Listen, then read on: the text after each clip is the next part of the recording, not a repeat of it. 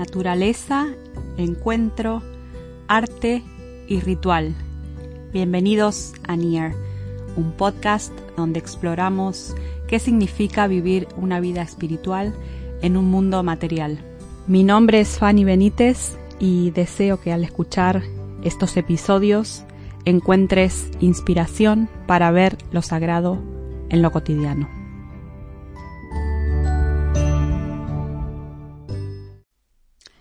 Hola y bienvenidos a Near. Muchas gracias por volver, por estar del otro lado. Eh, bienvenidos al episodio número 13 del podcast, eh, al episodio 2 de la temporada 2.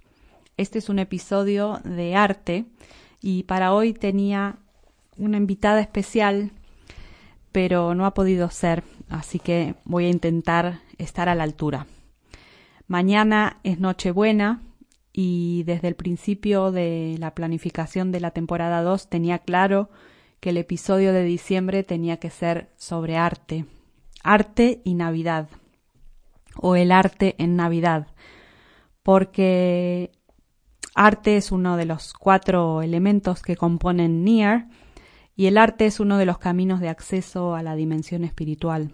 Y todavía no habíamos dedicado ningún episodio puramente a este aspecto. Así que qué mejor que la Navidad para hablar de este tema. Y es que a lo largo de los siglos, artistas de todas las disciplinas han tratado el tema de la Navidad de alguna u otra manera. Entonces hoy quería compartirles una pequeña selección de las obras de arte que más me gustan o que más me inspiran en cada una de las disciplinas artísticas o de las bellas artes para compartir con todos ustedes y que las puedan que las puedan conocer o que las puedan redescubrir o descubrir si aún no las conocen. Vamos a empezar por la música. Y les quiero compartir una historia que está en mi libro Adviento en casa, el ebook que saqué el año pasado, y es la historia del himno Noche de Paz. No sé si la conocían. Voy a leer directamente desde el ebook mi versión de, esta historia y bueno, espero que les sirva. Era la víspera de la Navidad de 1818 y el joven sacerdote de la iglesia parroquial de San Nicolás en Obendorf se enfrentaba al desastre. El órgano de la parroquia había sido destruido por una inundación y las posibilidades de arreglar el instrumento antes del servicio de Nochebuena eran nulas. Sin embargo, el padre Joseph Moore no se iba a rendir tan fácilmente. Sacó un poema que había escrito hace algunos años, titulado Stille Nacht, y se lo llevó al maestro de escuela y organista en el pueblo vecino, Franz Xavier Gruber le pidió que escribiera una melodía para acompañar el poema en la guitarra. En varias horas Gruber compuso la música y el villancico se tocó por primera vez aquella noche en el servicio de Nochebuena en San Nicolás en Obendorf, Belsalzburg. La canción tardó unos cincuenta años en traducirse al inglés. Fue obra del obispo episcopal John Freeman Young en 1869 y gracias a Federico Flittner tuvimos la primera versión en castellano en el año 1871. La historia de cómo fue escrito es especial en sí mismo, pero hay otro hecho que convierte este villancico en algo especial. En 1914, durante la famosa tregua de Navidad, un alto el fuego no oficial declarado en la Primera Guerra Mundial, la canción fue cantada simultáneamente en inglés y en alemán, al ser el único villancico que los soldados de ambos frentes conocían. La canción generó intercambio de pequeños regalos entre soldados y ceremonias de entierro de los caídos en combate. Actualmente el villancico ha sido traducido a más de 300 idiomas en todo el mundo y fue declarado Patrimonio de la Humanidad por la UNESCO en el año 2011 conocías esta historia, a mí realmente me emocionó mucho cuando, cuando supe el trasfondo, porque claro, Eh, la canción, el himno Noche de Paz, es un villancico tan conocido y que he cantado desde que tengo uso de razón. Eh, conocer esta historia tan bonita de cómo fue escrita y de el impacto que tuvo en la Primera Guerra Mundial me pareció algo muy hermoso. Siguiendo con la música, eh, uno de mis de mis villancicos favoritos es The Carol of the Bells y voy a dejar el enlace en las notas del episodio para que la puedan escuchar por el grupo Pentatonics que me encanta. Ah, pasamos a la pintura y bueno, es prácticamente incontable la cantidad de pintores que han retratado la escena de la Natividad, el nacimiento o la adoración de los Reyes Magos o la adoración de los pastores.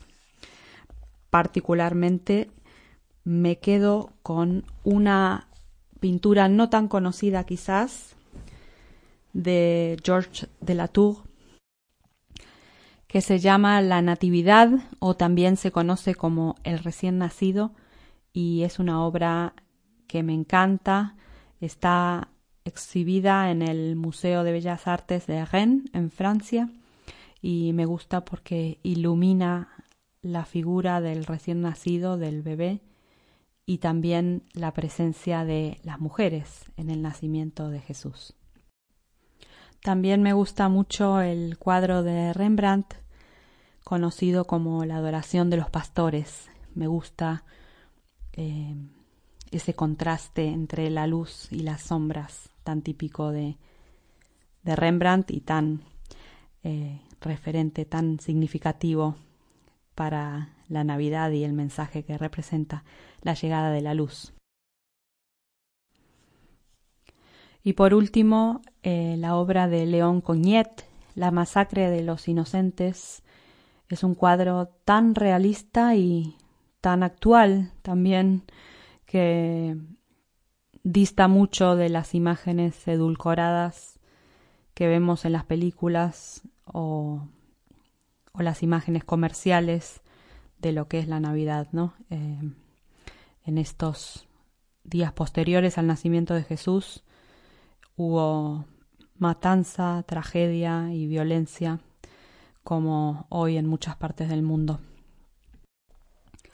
Pasamos a la arquitectura y para esto tengo solo una obra que es mi favorita y es la Basílica de la Sagrada Familia en Barcelona.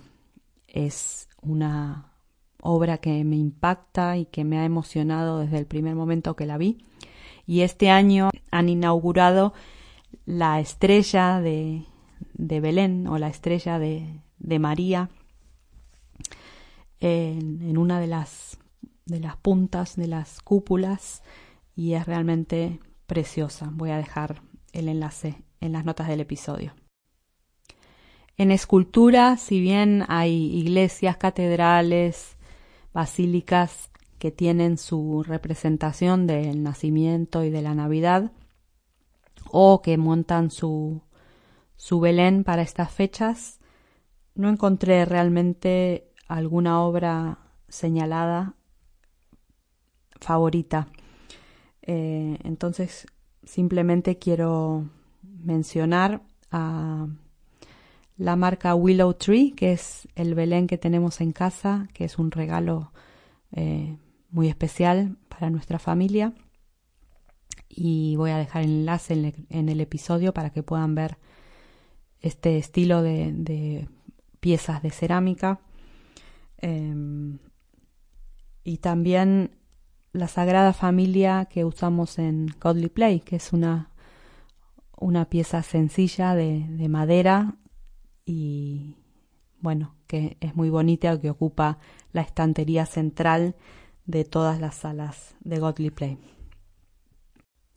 Seguimos con las artes escénicas y bueno, una pieza muy clásica y tradicional de estas fechas es el famoso Cascanueces de Tchaikovsky, que si bien eh, no tiene que ver exactamente con el nacimiento de Jesús, es una historia muy, muy bonita, muy tierna y un ballet muy muy agradable de ver. Lo vimos en, en Milwaukee y en Buenos Aires y es una y la música además es deliciosa. Si no lo han visto, lo recomiendo. Y por último, o penúltimo, el cine no podía quedarse fuera. Y para este para este episodio voy a recomendar mi favorito que es el capítulo de Peanuts o de Charlie Brown, el famoso dibujo animado de los años 50, que sigue siendo tan vigente y tan tierno a la hora de contar con tanta ternura e inocencia la historia de la Navidad, eh, tal como lo relata la Biblia. Y mi segunda película favorita es Christmas Carol, la última versión de, de Disney con Jim Carrey. Es eh, realmente muy fiel al libro y una historia muy bonita que, que nos hace pensar en el espíritu de la Navidad. Y por último, la literatura no, no podía faltar y me he dejado lo más sentido a mi corazón para el final. Y hay tantos autores que han hablado de la Navidad que no me alcanzarían los capítulos de, del podcast para hablar de todos ellos. Así que simplemente voy a mencionar dos de mis favoritos.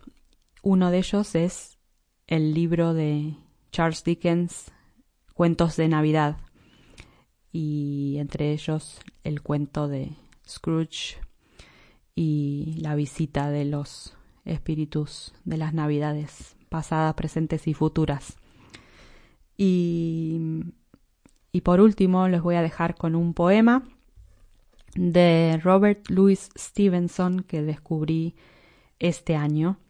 Robert Louis Stevenson es el autor de La isla del tesoro, entre otros, y me sorprendió encontrar entre su literatura un texto, una oración de Navidad tan bonita que se las quiero leer por aquí.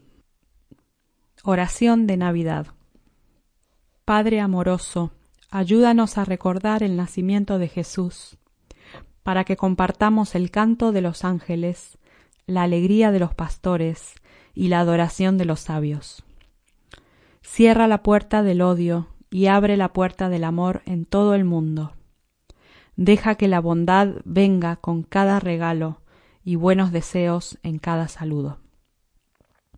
Líbranos del mal con la bendición que Cristo trae y enséñanos a ser felices con corazones puros.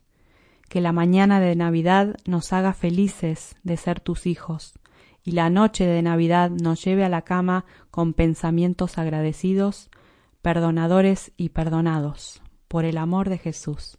Amén.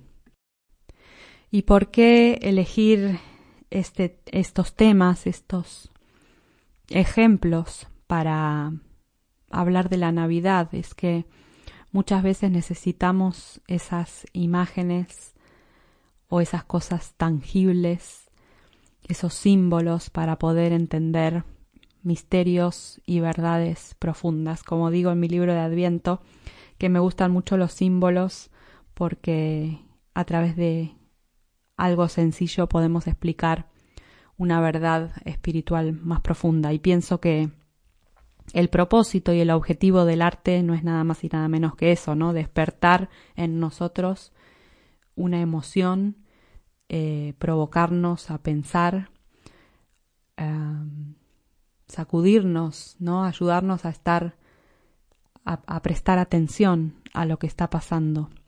Y si todos estos artistas han, han tratado este tema en su disciplina correspondiente, quizás haya algo que todavía no hemos llegado a captar del todo.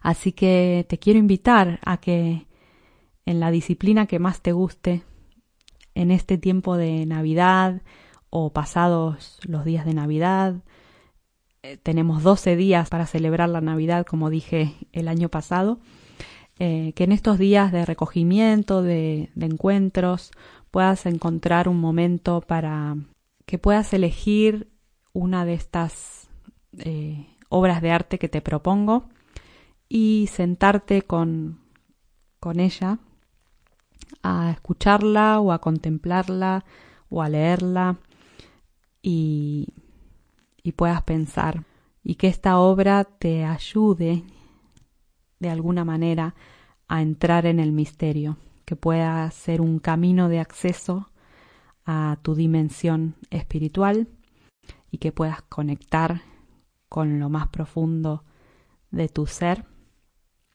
y con esa imagen divina que tienes dentro. Así que este es mi saludo para esta Navidad. Te deseo una feliz Nochebuena, una Navidad llena de amor, esperanza, paz y alegría.